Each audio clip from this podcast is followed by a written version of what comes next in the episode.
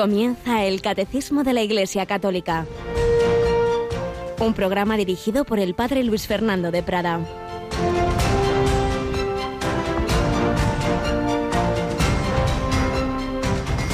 Decía Jesús, ¿a qué es semejante el reino de Dios? ¿O a qué lo compararé? Es semejante a un grano de mostaza que un hombre toma y siembra en su huerto. Creció, se hizo un árbol, y los pájaros del cielo anidaron en sus ramas. Alabados sean Jesús, María y José, muy buenos días, muy querida familia de Radio María. Estamos ya en estos últimos días del mes de octubre. Hoy el Evangelio de la Misa nos recuerda esta comparación de Jesús, luego hablará también de la levadura que una mujer metió en tres medidas de harina hasta que todo fermentó. El Señor nos enseña que la verdad, lo que realmente es importante, no va por la ley de los grandes números, las estadísticas tan de nuestro mundo de hoy, eh, los votos, no, una cosa pequeñita que puede parecer insignificante, sin embargo, bendecida por Dios, hecha con amor, al final es lo que da un fruto impresionante. Sí, hubo un pequeño pesebre en un lugar mínimo de Belén, de sus afueras, y sin embargo, pues fue el nacimiento del Hijo de Dios que todos celebramos siglo tras siglo, pues en esa maravillosa Navidad hubo un crucificado acompañado de dos malhechores a las afueras de Jerusalén que fue enterrado y sin embargo ese sepulcro quedó vacío y se convirtió en el Big Bang de la redención que nos ha llegado a nosotros. Hubo aquel hombre que se fue al desierto, él ahí a hacer vida ascética, eremítica, y dio lugar a toda esa gran, ese gran movimiento de padres del desierto. Fue Benito y también se retiró y, da lugar a toda esa cadena de monasterios benedictinos con todas sus ramas que a lo largo de los siglos pues realmente construyeron la civilización europea. Y podríamos seguir tantos, poniendo tantos y tantos ejemplos. Francisco deja su, su casa, se, se quiere seguir a Cristo, vivir el Evangelio, y le acompañan algunos hermanos, vale, miles de franciscanos a lo largo de la historia, también con sus diversas ramas. Carlos de Foucault se convierte, se va al desierto, muere ahí solo, parece que ha sido un fracasado todo, y sin embargo, pues eso ha dado fruto después en tantos que quieren seguir su espíritu. Es el estilo de Dios, las cosas humildes, las cosas sencillas. La Virgen María se aparece a tres pastorcitos en Fátima y bueno, ¿y eso qué significa? Y si unos pobrecillos ahí, y sin embargo, menudo mensaje de trascendencia para el mundo contemporáneo. Y se presenta como Nuestra Señora del Rosario. Mira, una oración que se va formando al cabo de los siglos y que la Virgen reza con Bernadette en Lourdes que pide a los niños de Fátima. Vaya, qué tontería.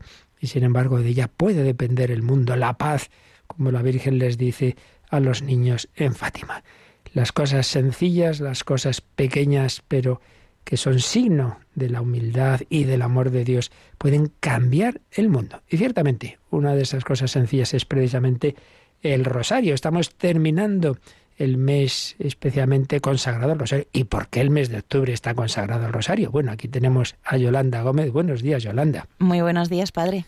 Pues hay muchas preguntas que podríamos hacernos sobre el rosario, cuando se forma el Ave María, porque el mes de octubre es el mes del Rosario, muchas, muchas, muchas que yo tengo que reconocer que algunas de ellas me he enterado hace poquito, porque al preparar esos programas especiales que hicimos sobre el Rosario, pues, pues eso, me he enterado de cosas que no sabía, qué vergüenza al cabo de los años, pero así somos. somos, nunca es tarde para formarse. Exactamente, nunca es tarde. Bueno, pues llevamos meses profundizando en el Rosario, hicimos unos programas especiales Hemos también incorporado esas letanías nuevas que ha puesto el Papa. Hemos vuelto a hacer las grabaciones de todos esos rosarios ya con las nuevas letanías, también con las pequeñas modificaciones opcionales que se pueden hacer, porque una de las cosas que explicamos y vivimos en esos programas es que hay quien se cree que hay cosas de rosario que tienen que ser. No, no, hay muchas formas de rezar. Lo esencial es común, pero luego hay variaciones según las naciones, según costumbres, tradiciones, devociones. En fin, también pues eh, está esa magnífica carta de San Juan Pablo II, Rosario en Virgen María, que bueno, todo eso y mucho más ya por fin lo hemos podido recopilar en un CD que ya está preparado, así que vamos a escuchar cómo nuestra compañera Paloma Niño nos lo anuncia.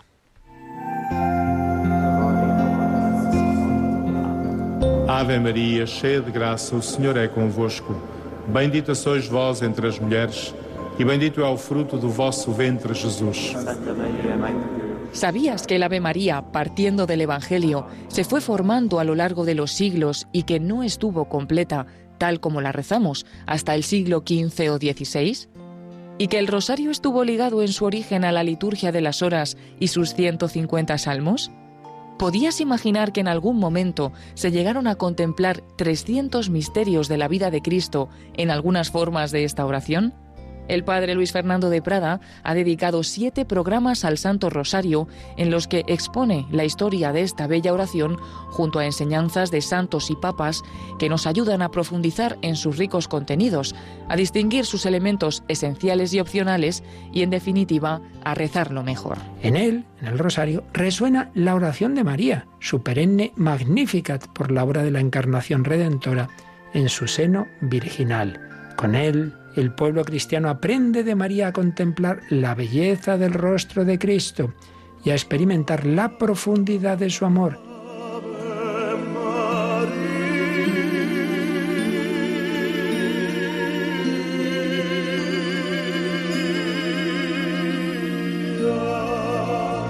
Hemos recopilado estos programas en un CD, en el que encontrarás además el texto y la explicación de la Carta Apostólica de San Juan Pablo II, Rosarium Virginis Mariae, en el que el Papa, tan amante del Rosario, nos daba las claves de la espiritualidad de esta oración junto a un archivo de texto que expone cómo rezarlo, incluyendo las últimas letanías lauretanas añadidas por el Papa Francisco. El disco se completa con el audio de las cuatro partes del Rosario, rezado por voluntarios de Radio María, con el que retransmitimos desde Fátima el 25 de marzo de 2020, al inicio de la pandemia de la COVID-19, y se incluye también el que rezamos con el Papa Francisco desde los jardines del Vaticano a finales de mayo del mismo año. Finalmente hemos incorporado un rosario misionero rezado por obras misionales pontificias de España. Dios te salve María, llena eres de gracia, el Señor es contigo. Bendita tú eres entre todas las mujeres. No te quedes sin este disco que te ayudará enormemente a rezar mejor esta oración tan recomendada por tantos santos y por la misma Virgen María. Puedes solicitarlo llamando al 91 822 8010 o a través de la página web www.radiomaria.es. Con María se puede. Santa María. Santa María, pues sí, un granito de mostaza que cambia el mundo. Pues ya sabéis, a partir de las nueve de la mañana que ya tendremos siempre algún voluntario, alguna persona atendiendo el teléfono, podéis solicitar este nuevo CD. Teníamos uno hace años eh, que también incluía la grabación del rosario, algunas conferencias sobre el rosario, pero en este, como habéis oído, pues volvemos a grabarlo ya con las nuevas letanías, con alguna pequeña modificación de los textos bíblicos, las traducciones, se entiende, de los textos bíblicos. Y bueno, están siete grabaciones del rosario porque está, como acabamos de escuchar, lo primero que oíamos en portugués fue ese rosario desde Fátima, ese 25 de marzo de hace unos meses, cuando nos consagrábamos, renovamos la consagración de España, de Portugal, de varias naciones a los corazones de Jesús y María. Rezábamos otro con el Papa a finales de mayo, el de Obras Misionales Pontificias, cuatro partes rezadas por nuestros voluntarios, el texto del Rosario, el texto de la Rosarium Virginis María, la exposición resumida de esta carta apostólica, toda esa historia muy interesante y ya digo, en buena parte muy desconocida. Por ejemplo, doy una pistita, lo de que el mes de octubre se consagra al rosario es una cosa que empezó en una localidad española. En fin, la verdad es que uno descubre cosas muy interesantes que, deberíamos conocer quizá y no las sabemos. Pues ahí están resumidas. Ese CD lo podéis pedir, ya digo, no lo confundamos con uno de hace años ya, dedicado a la devoción a la Virgen, que también incluye el rosario. Este es el que específicamente es solo sobre el rosario, su historia, su espiritualidad, la exposición de lo que explica Juan Pablo II sobre él, también lo que dijo Pablo VI. Y, bueno, pues todo su, su, contenido, que es lo más importante, lo que es más opcional, y todas esas grabaciones. Lo podéis ya también eh, pedir a través de, la web. Pero bueno, lo importante es que lo recemos, que en estos días que nos quedan del mes de octubre, especialmente, pues lo, lo recemos con devoción, pero claro, no solo en octubre, sino siempre porque de octubre, Yolanda, pasamos a noviembre, mes que nos recuerda nuestro destino eterno, y por cierto estamos haciendo la, la novena para pedir por las almas del purgatorio, ¿verdad? y lo realizamos después de, lo rezamos después de la oración de completas. Hacia las once menos cuarto de la noche aproximadamente es cuando rezamos la novena por las almas del purgatorio. Así es. Bueno, pues también fueron granitos de mostaza esos misioneros valientes que se fueron a América del Norte, a lo que llamamos hoy Canadá, y estamos contando algo, algo de esas vidas entregadas y de esos martirios en concreto de los eh, jesuitas mártires del Canadá. Hablábamos el, día pasado del martirio de Isaac Jogues y Juan de Lalán y hoy vamos a ver cómo vivieron y murieron. Empezamos a verlo Juan de Brevez y Gabriel Lalemán. Pues también granos de mostaza, granos de trigo caídos en tierra que, que dieron la vida para fructificar, para que otros conocieran a nuestro Señor Jesucristo.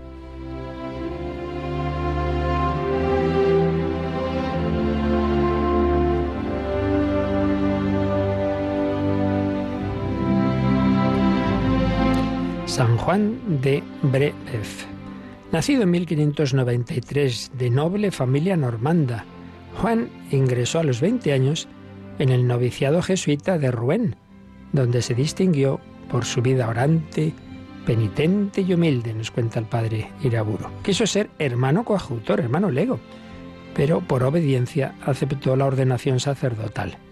Ya ordenado, procuraba siempre emplearse en ayudar a los otros en sus trabajos, en barrer, traer leña, hacer de criado de todos. Esto es importante que nos demos cuenta de que el martirio final de, la vida, como en el caso de Juan de Breves, se prepara con ese martirio del día a día, que ese sí, todos estamos llamados a él, del trabajo, de los sacrificios, con humildad.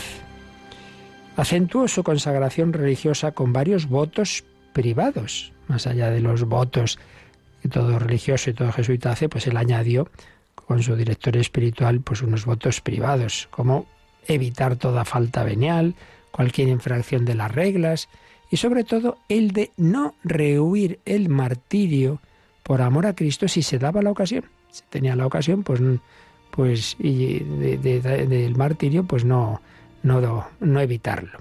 Agraciado con altísimos dones de oración, tuvo visiones de Jesucristo, del Espíritu Santo, de la Virgen y de San José, y una gran familiaridad con los ángeles. Pero no dijo, uy, qué bien, qué bien estoy yo aquí en Francia, no. Muchas veces solicitó a sus superiores ir a misiones, y concretamente a lo que se llamaba Nueva Francia, donde había habido, pues ya sabemos por algunas películas, ¿verdad?, batallas entre ingleses y franceses, y recientemente había recuperado Francia ese territorio que hoy es Canadá. Y por fin fue incluido en la primera expedición de los jesuitas al Canadá en 1625. A los 32 años de edad cambiaba su vida de profesor por la de misionero. Se adaptó inmediatamente a su nueva dedicación, entregándose a ella en cuerpo y alma.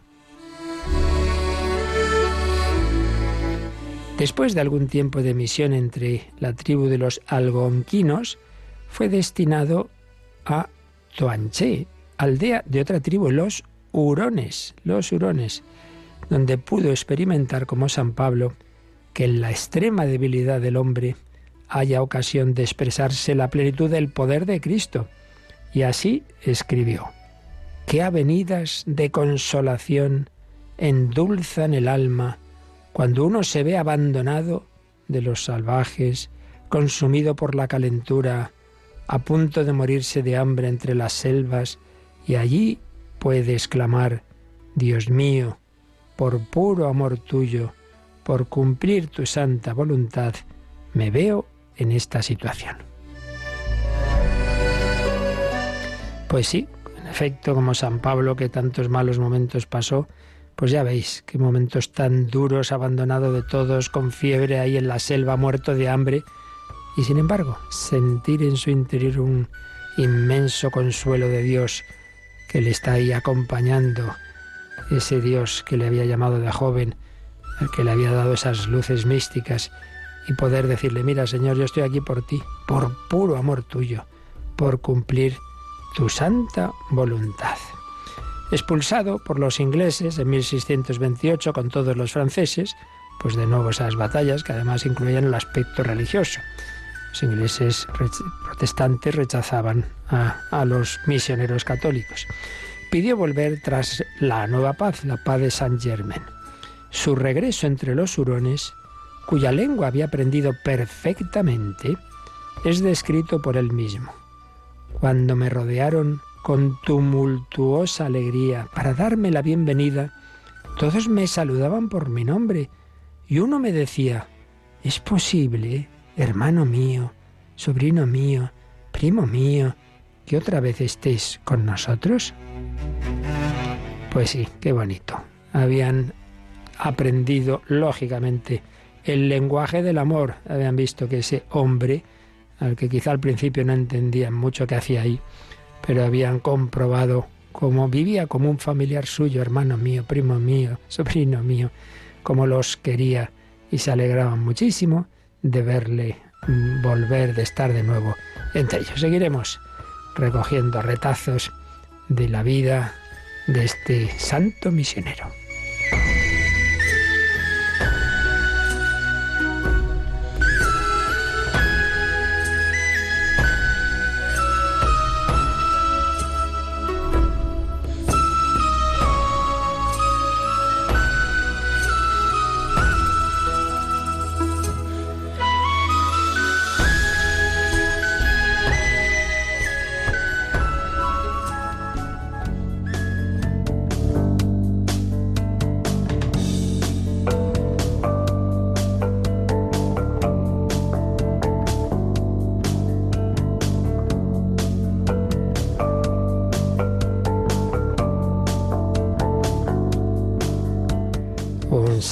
Misionero que les anunciaba a aquellos paganos, a aquellos indios, que Dios es familia, que Dios es Padre, Hijo y Espíritu Santo, que nos invita a entrar en su familia, que el Hijo de Dios se ha hecho hombre por todos y cada uno de nosotros, que ha muerto en la cruz, pero que ha resucitado y nos da el don del Espíritu Santo y nos invita a formar una familia, el cuerpo místico, la Iglesia, y así entrar en la familia de Dios a través de la liturgia, cuya puerta es el bautismo. Ellos, aquellos que se convertían, decían, sí, sí, quiero entrar en esta vuestra familia divina y se bautizaban. Todo viene de Dios. Y en Dios todo viene de la primera persona. Como vimos en su momento, el Padre es principio sin principio. El Hijo procede del Padre, el Espíritu Santo procede del Padre y del Hijo siendo los tres el único Dios, por supuesto. No es que sea más Dios el Padre que el Hijo, no es que el Hijo empiece a existir en un determinado momento, no, todo esto es eternamente. Pero siempre está ese dato del Padre fuente de, la propia naturaleza divina. Bueno, pues también eh, la acción de Dios hacia nosotros son las tres divinas personas siempre unidas, pero siempre tenemos esa conciencia de que todo, en último término, procede del Padre y el Hijo de Dios hecho hombre alaba al Padre, glorifica al Padre, le da gracias, como vemos en el Evangelio, y nos invita a entrar, movidos por el Espíritu Santo, en esa corriente de, amor al Padre, unido a su corazón, al corazón de Cristo, unidos al, a Jesucristo en el Espíritu Santo, por Cristo con Él y en Él, a ti Dios Padre Omnipotente, en la unidad del Espíritu Santo. Y eso es lo que hacemos en la oración y particularmente de una manera comunitaria y digamos oficial de la Iglesia en la liturgia.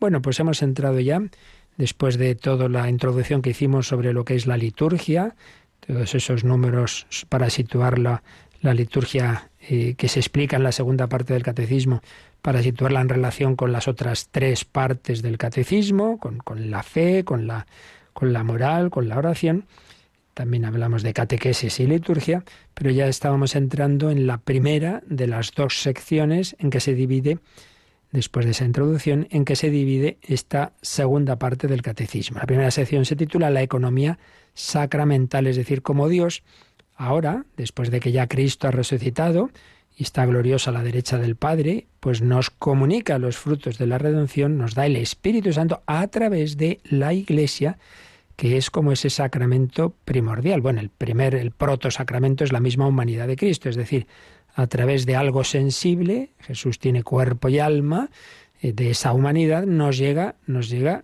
el, el, don del Espíritu Santo a través de Cristo. Pero Cristo a su vez actúa a través de su cuerpo místico, él es la cabeza, que es la Iglesia. En ese sentido sacramento universal.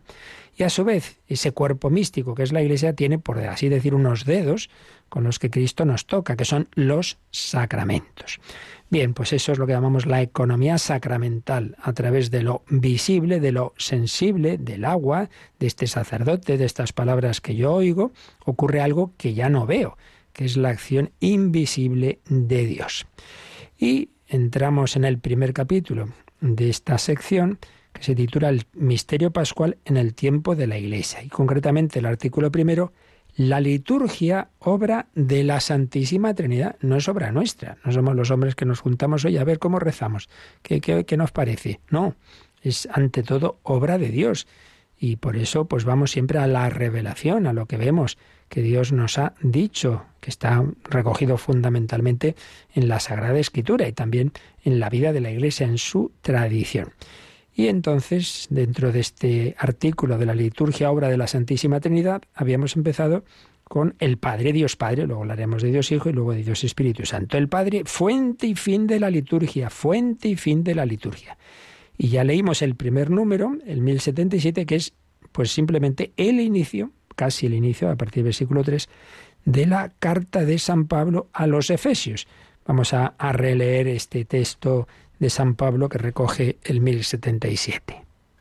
Bendito sea el Dios y Padre de nuestro Señor Jesucristo, que nos ha bendecido con toda clase de bendiciones espirituales en los cielos, en Cristo, por cuanto nos ha elegido en Él antes de la creación del mundo, para ser santos e inmaculados en su presencia, en el amor, eligiéndonos de antemano para ser sus hijos adoptivos por medio de Jesucristo, según el beneplácito de su voluntad, para alabanza de la gloria de su gracia con la que nos agració en el amado. Bueno, pues en este texto tan denso, como tantas veces ocurre en las cartas Paulinas, este texto de San Pablo, pues está todo ese plan de Dios hacia todos nosotros, como Dios nuestro Señor nos ha elegido a todos y cada uno desde antes de la creación del mundo. Tú ya estabas en el corazón de Dios, en la mente de Dios, mucho antes de existir, claro que sí. Dios ya había pensado en ti. ¿Para qué? Para que respondieras a, tu, a la vocación que tenemos todos, ser santos e inmaculados en su presencia por el amor. Sí, hemos sido elegidos de antemano para ser sus hijos adoptivos. ¿Cómo? Pues uniéndonos a Jesucristo, el Hijo Eterno. Nosotros pequeños hijos adoptivos, pero menudo regalo que nos meten aquí en la casa. Pero lo que nos vamos a fijar ahora y en los próximos días es que, si os dais cuenta, en el primer versículo ha aparecido tres palabras que vienen a ser la misma palabra con distintos matices. Bendito, bendito, empieza así, bendito sea el Dios y Padre de nuestro Señor Jesucristo, bendito, que nos ha bendecido. Ahora ya en este tiempo verbal nos ha bendecido. Primero, nosotros bendecimos. San Pablo bendice a Dios. Bendito sea el Dios y Padre de nuestro Señor Jesucristo. Él bendice al Padre. Pero luego dice, el Padre nos ha bendecido con toda clase de bendiciones espirituales. Así que nos encontramos, por un lado, como oración ascendente de San Pablo, que está bendiciendo a Dios. Bendito sea empezaba el catecismo, empiezo nuevamente, alabados a Jesucristo. Pues muy parecido. Bendito sea el Dios y Padre de nuestro Señor Jesucristo. Pablo bendice a Dios. Pero antes de que Pablo existiera y antes de que Pablo bendijera a Dios y antes de que incluso, y por supuesto, de que él fuera cristiano, antes de nada, el Padre nos ha bendecido con toda clase de bendiciones espirituales. Pues bien, a propósito de, esta visión, de este plan de Dios y de cómo el Padre es la fuente de toda bendición, vamos ahora a tener eh, seis números, seis números, a propósito del Padre fuente de la liturgia, que se nos va a explicar un poco la espiritualidad y la teología de la bendición.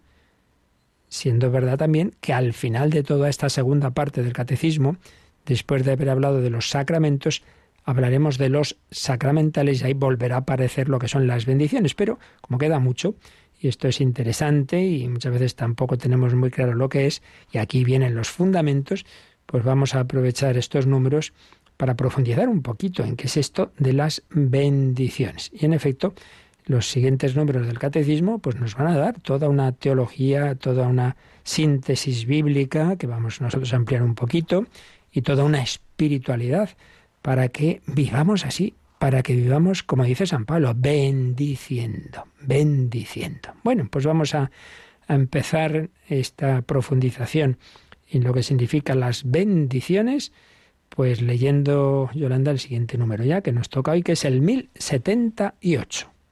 Bendecir es una acción divina que da la vida y cuya fuente es el Padre. Su bendición es a la vez palabra y don, benedictio, eulogía. Aplicado al hombre, este término significa la adoración y la entrega a su Creador en la acción de gracias. Bueno, pues un número, en este caso más bien breve, pero que ya nos da las claves que vamos a ir desentrañando eh, en los próximos días. Primero y ante todo, como en todo en la vida cristiana, la iniciativa está en Dios, no somos nosotros los que empezamos. Lo que dice San, San Juan no es que nosotros hayamos amado a Dios, sino que Dios nos ha amado primero. Pues lo mismo, no es que nosotros bendigamos a Dios, bueno, primero Dios nos ha bendecido. Luego nuestra respuesta será bendecirle, pero primero Dios nos ha bendecido. Por eso, lo primero que dice el 1078 es que bendecir es una acción divina.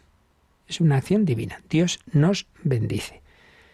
Y esa acción divina dice que da la vida, da la vida. Claro, precisamente porque Dios, el texto de San Pablo que hemos leído, porque Dios eternamente ha querido tener mm, muchos hijos, pues nos ha dado la vida, la vida natural, digamos, la vida humana, preparando un, un ámbito, un universo, una tierra en que es posible esa vida humana y por tanto dando también la vida a otros niveles del ser pero sobre todo para podernos dar la vida divina, dándonos un espíritu, un alma capaz de entrar en relación sobrenatural con Dios. Dios nos ha bendecido, nos ha dado la vida. Y, pues lo que os decía antes, la fuente, la fuente de esa vida y la fuente de toda bendición es el Padre, es el Padre. Todo procede del Padre. Y a continuación dice el 1078 que su bendición es a la vez palabra y don. Mirad, nosotros cuando decimos buenos días, sabéis que esa palabra en nuestro castellano, y todavía yo esto lo, he visto, no sé si todavía se seguirá diciendo, supongo que las personas mayores, pues viene a ser un, un el, digamos, lo esencial de la expresión más larga. Buenos días nos dé Dios. Yo cuando estaba en pueblos, vaya usted con Dios, buenos días nos dé Dios. Claro, el pueblo cristiano tenía muy claro que todo procede de Dios. Pero en nuestro caso es un deseo. Nosotros le deseamos al otro, pues es un, que tenga un buen día, es un deseo nuestro. Pero mi deseo no hace que necesariamente se cumpla. Si lo vivimos bien, ese deseo sería también oración. Le pido a Dios que tenga usted un buen día. Muy bien. Pero en el caso de Dios siempre se cumple. Si Dios dice algo, eso se convierte en una realidad, eso se convierte en un don. Por eso, como cuenta el Génesis la creación, dijo Dios, hágase el cielo, hágase la tierra. Ya está, esa palabra hágase se convierte en que en efecto aparecen esas realidades, porque la palabra de Dios es eficaz. Entonces, su palabra es a la vez palabra y don. Entonces nos pone entre paréntesis la palabra latina y la palabra griega de la que procede la palabra española bendición. Y es obvio, enseguida lo veremos, en latín benedictio. Solemos hacer la pronunciación italiana que suena así más suave, benedictio, pero es benedictio. Y en griego, eulogia. Las dos significan lo mismo. Bene, en griego eu, dictio, en, en griego logia. Benedictio, eulogia, es decir, bien decir, decir bien dicho, mm, algo, o sea, palabra buena. Eulogio, la palabra de la persona que se llama eulogio, pues que significa el que habla bien, eu, bien, logio, palabra, idea, el logos, ¿verdad? Que decimos en, en griego en el prólogo de San Juan, el verbo, que traducimos en el castellano más clásico, o la palabra, la palabra se hizo carne. Eulogia, buena palabra, el que habla bien, benediccio. Bueno, pues Dios habla bien, claro, no solo en el sentido de corrección gramatical, que eso es lo de menos, sino en el sentido que son palabras buenas, palabras que generan vida, palabras que dan amor. Su bendición es a la vez palabra y don. Y entonces, cuando el ser eh, inteligente, los ángeles o los hombres, ven que todo lo han recibido de Dios, que todo es don, como el niño que ve que sus padres le quieren, que le han dado todo, pues hombre, corresponde el niño y les quiere y les da besos y cuando va aprendiendo a hablar, papá, mamá, te quiero, pues eso es el hombre una vez que ve como Dios le bendice, el hombre quiere corresponder y también dice palabras buenas. Dios nos bendice y nosotros bendecimos a Dios. Bendito sea Dios. Por eso la tercera frase del 1078 es que aplicado al hombre, este término de bendición significa la adoración. Reconozco que todo viene del, Dios, del Dios eterno, infinito. Me postro ante Él, la fuente de todo, de todo bien. La adoración y la entrega a su Creador en la acción de gracias. Ya veremos que bendecir y dar gracias son dos actitudes y dos palabras muy unidas. Así pues, de momento nos quedamos con esto. La bendición viene de Dios, es esa acción divina que nos da todos los dones, todos, es palabra y don, por tanto, su bendición, y yo correspondo, debo corresponder reconociendo que todo viene de Él, adorando al Señor, entregándome y dándole gracias. Y entonces yo le bendigo. Bendito sea Dios, bendito sea su santo nombre. Blessed be your name, cantaba Sor Cristina, bienaventurado, bendito, bendecido sea tu nombre, Señor. Vamos a escuchar esta religiosa con esa magnífica voz, como lo cantaba así en inglés, Blessed be your name, sí, bendito sea tu nombre, Señor.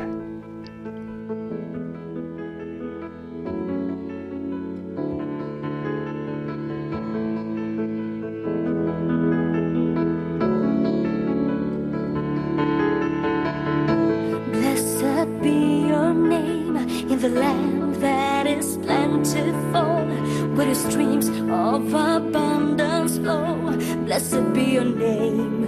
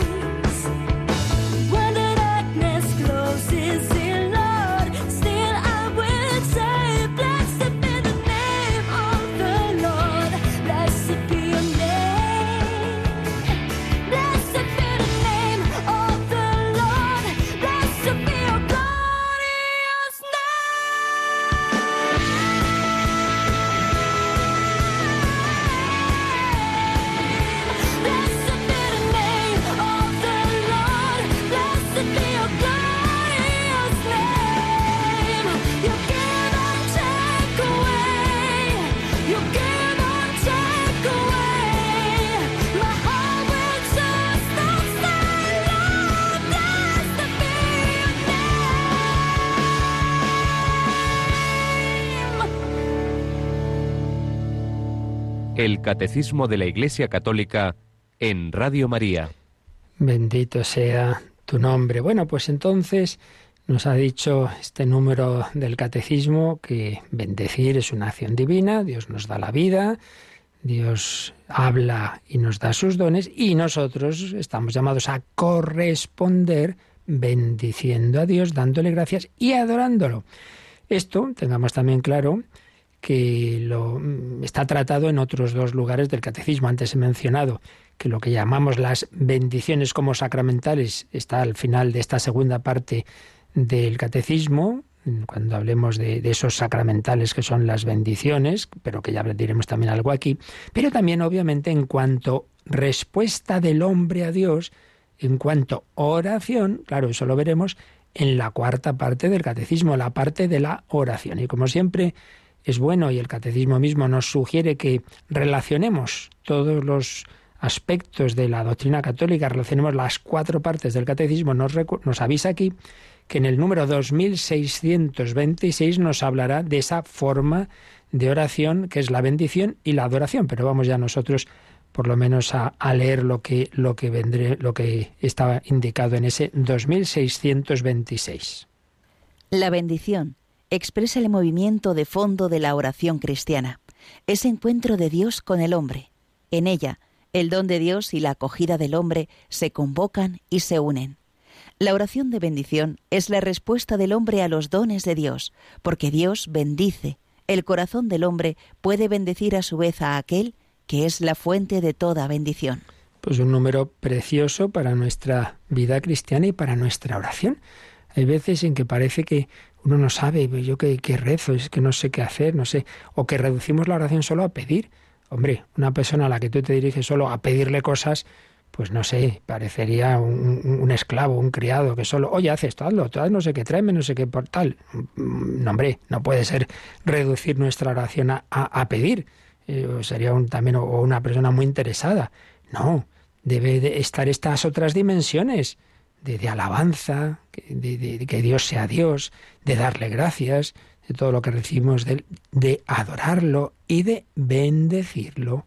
Por eso qué bonito lo que dice este número 2626, que la bendición expresa lo que debe ser el fondo de toda oración cristiana. Luego tú pide lo que tú quieras, pero siempre con ese sentido de, de bendecir a Dios, de, de, agradecerle tanto don, aunque yo ahora lo esté pasando muy mal. Mira, también la cruz es gracia, aunque eso ya digo, nos cueste mucho, ¿no? Dice San Pablo en una de sus cartas, que recordar que a los filipenses, a vosotros os ha concedido la gracia no solo de creer en Cristo, sino de sufrir por Él. Alguno decía, sí, sí, desde luego, menuda gracia. La de su... Pues sí, lo es. Sufrir por Él, todo es gracia, todo es don. Entonces yo correspondo dando gracias, bendiciendo. Por eso dice este número que expresa la bendición el movimiento de fondo de la oración cristiana, ese encuentro de Dios con el hombre. En ella, el don de Dios y la acogida del hombre se convocan y se unen. Siempre estas dos dimensiones, cuando hablábamos de la vida eterna lo decíamos, el cielo no basta solo que Dios quiera que todos estemos con él, le falta que el hombre acoja esa llamada. Pues también la oración no solo es cosa de uno, tiene que ser de dos. Dios es el que empieza, pero a su vez yo debo entrar en ese diálogo y acoger don de Dios y acogida del hombre. Pues sí, la oración de bendición es la respuesta del hombre a los dones de Dios. Dios me da tanto don, pues yo lo bendigo. Por eso dice que el corazón del hombre puede bendecir porque Dios lo bendice. Es la última frase de este número. Porque Dios bendice, el corazón del hombre puede bendecir a su vez a aquel que es la fuente de toda bendición.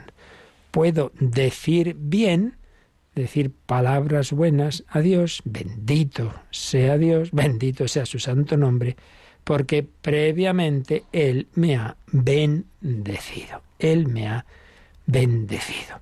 Vamos a ir profundizando un poquito, ahora ya tenemos poco tiempo, pero seguiremos estos días en lo que significa esa bendición. Nos ha dicho este número, el 1078, que la palabra bendición viene del latín benedictio, del griego eulogia.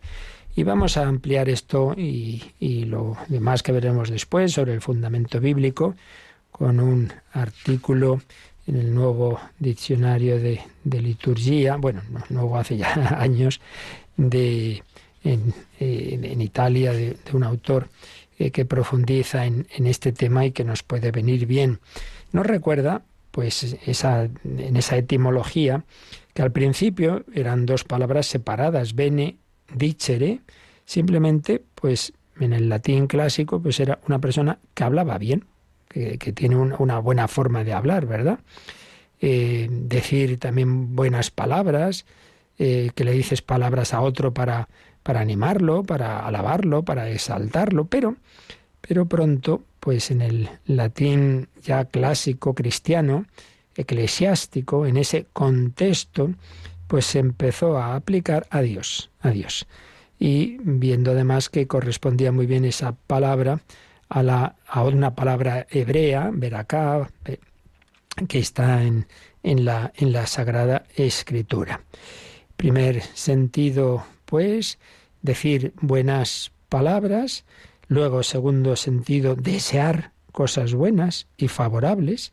Invocar el favor del hombre y particularmente de Dios. Invocar la protección, invocar cosas buenas sobre, sobre, sobre los demás.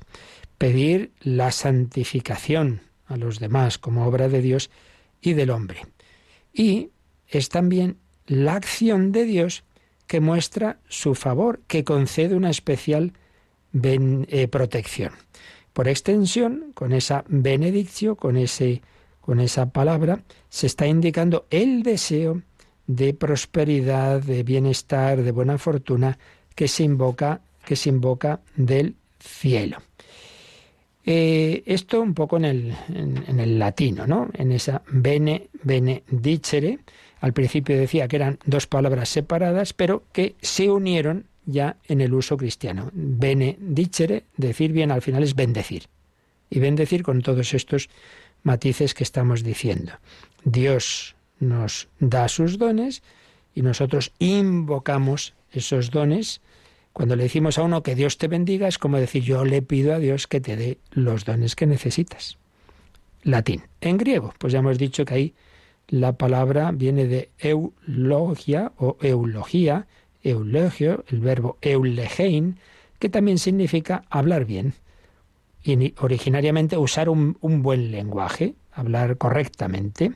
Entonces la eulogía era la expresión bien construida, elegante, y el verbo pues significaría ya mm, al- alabar, celebrar, mm, pero cuando se aplica en el mundo griego a, la relación del hombre con los dioses, pues es em, una- un, movimiento desde el hombre a los dioses. Nunca, prácticamente nunca aparece de los dioses al hombre. Ahí es donde se ve pues la diferencia entre la revelación judeocristiana y las religiones naturales. El hombre pues intenta comunicarse con el más allá y no sabe muy bien qué es eso, si hay un Dios, si son muchos o qué, pero bueno, hace lo que puede, de abajo arriba. En cambio, en, en la revelación, pues es Dios el que habla, es Dios el que llama a Adán, a Moisés, a Abraham y por supuesto el que se hace hombre en Jesucristo y nos llama a nosotros. Ante todo es de Dios al hombre y lo mismo la bendición, no simplemente es eh, que el hombre pide a Dios eh, bienes, sino que Dios es el primero que nos bendice. Y eso es lo que vamos a encontrarnos en, en la Sagrada Escritura. Vamos a leer, aunque sea por lo menos la dejamos ya leído para ir introduciéndonos un poco más en, en este tema, Yolanda, el número siguiente, que es donde ya empieza a hablarnos de, de lo que significa la bendición en la Biblia. Leemos el 1079. Desde el comienzo y hasta la consumación de los tiempos, toda la obra de Dios es bendición. Desde el poema litúrgico de la primera creación hasta los cánticos de la Jerusalén celestial, los autores inspirados anuncian el designio de salvación como una inmensa bendición divina.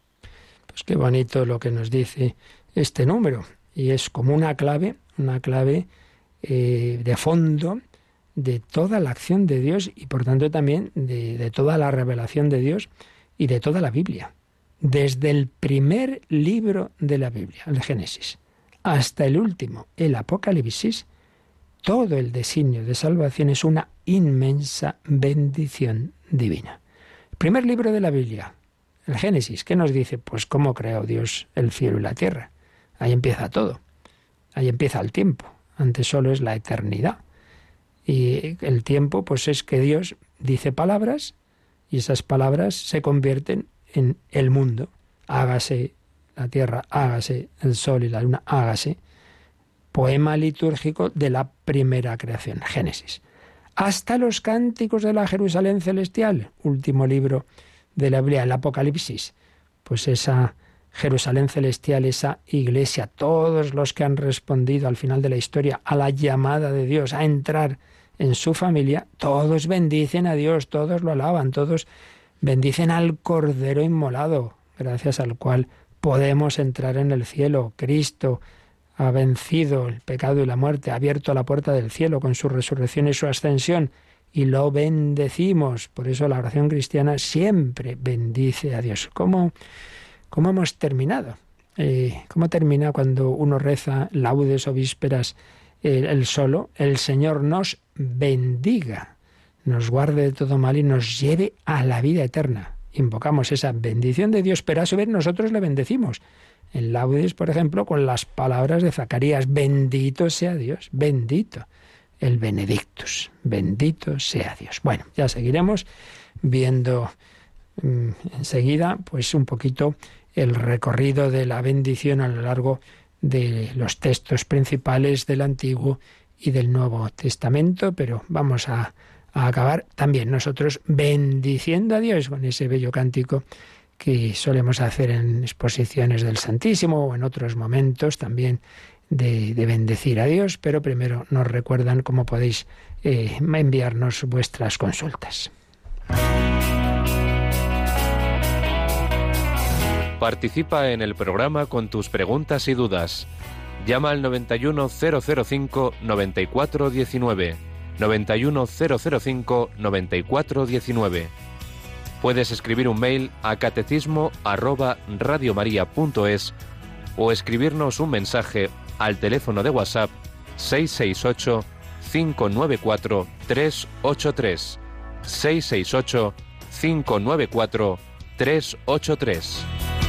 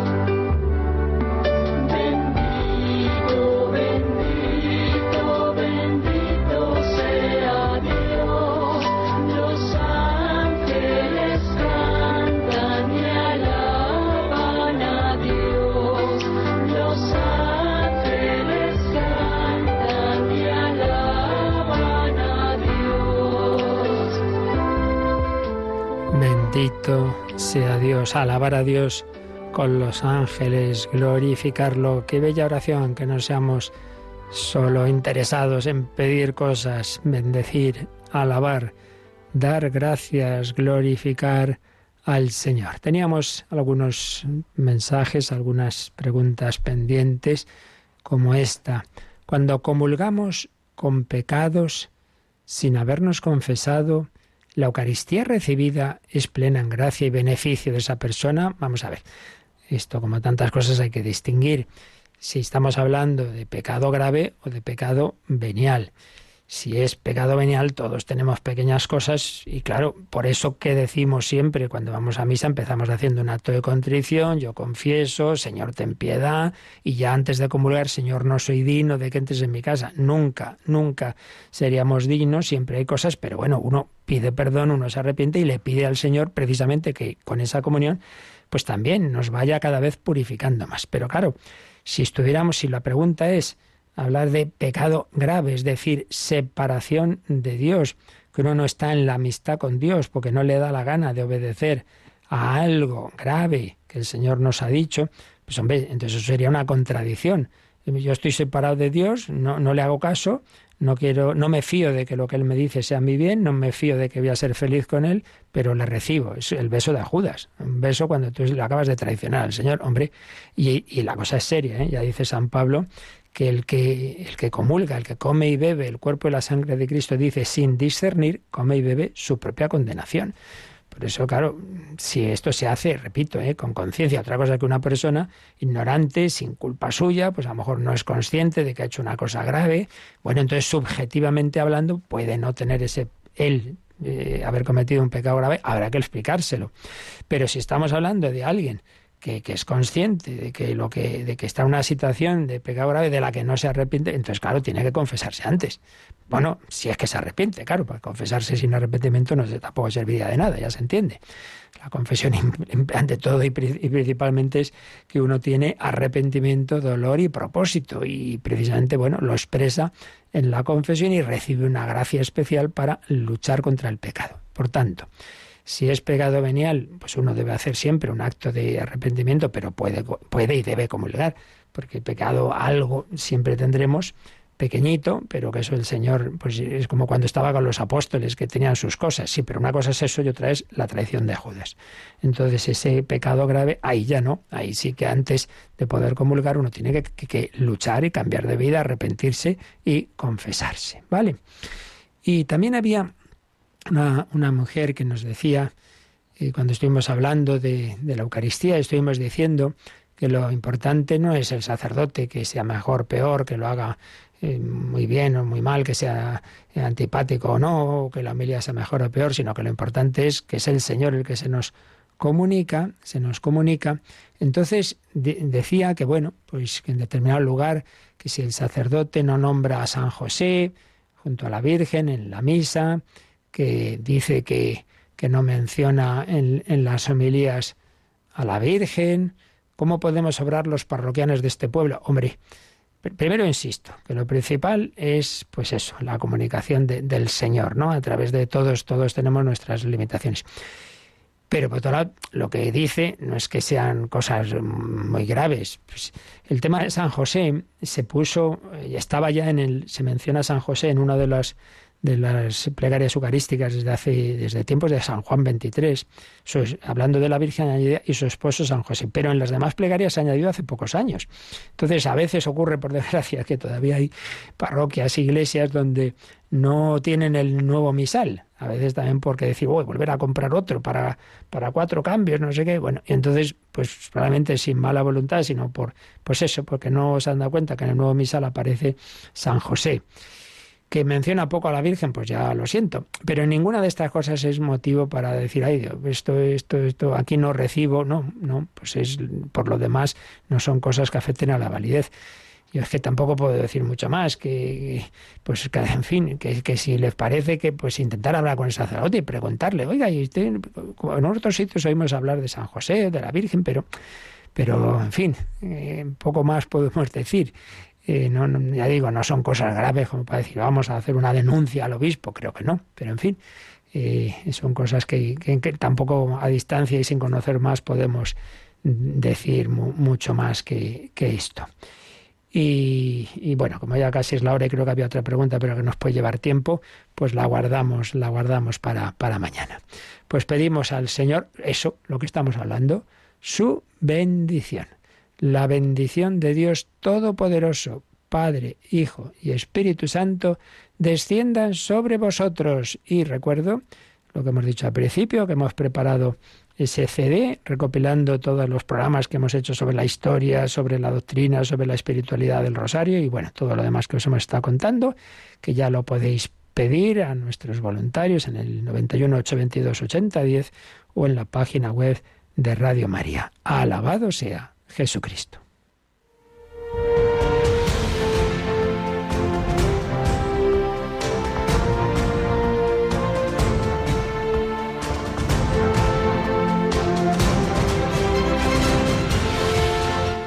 Han escuchado en Radio María el Catecismo de la Iglesia Católica. Un programa dirigido por el Padre Luis Fernando de Prada.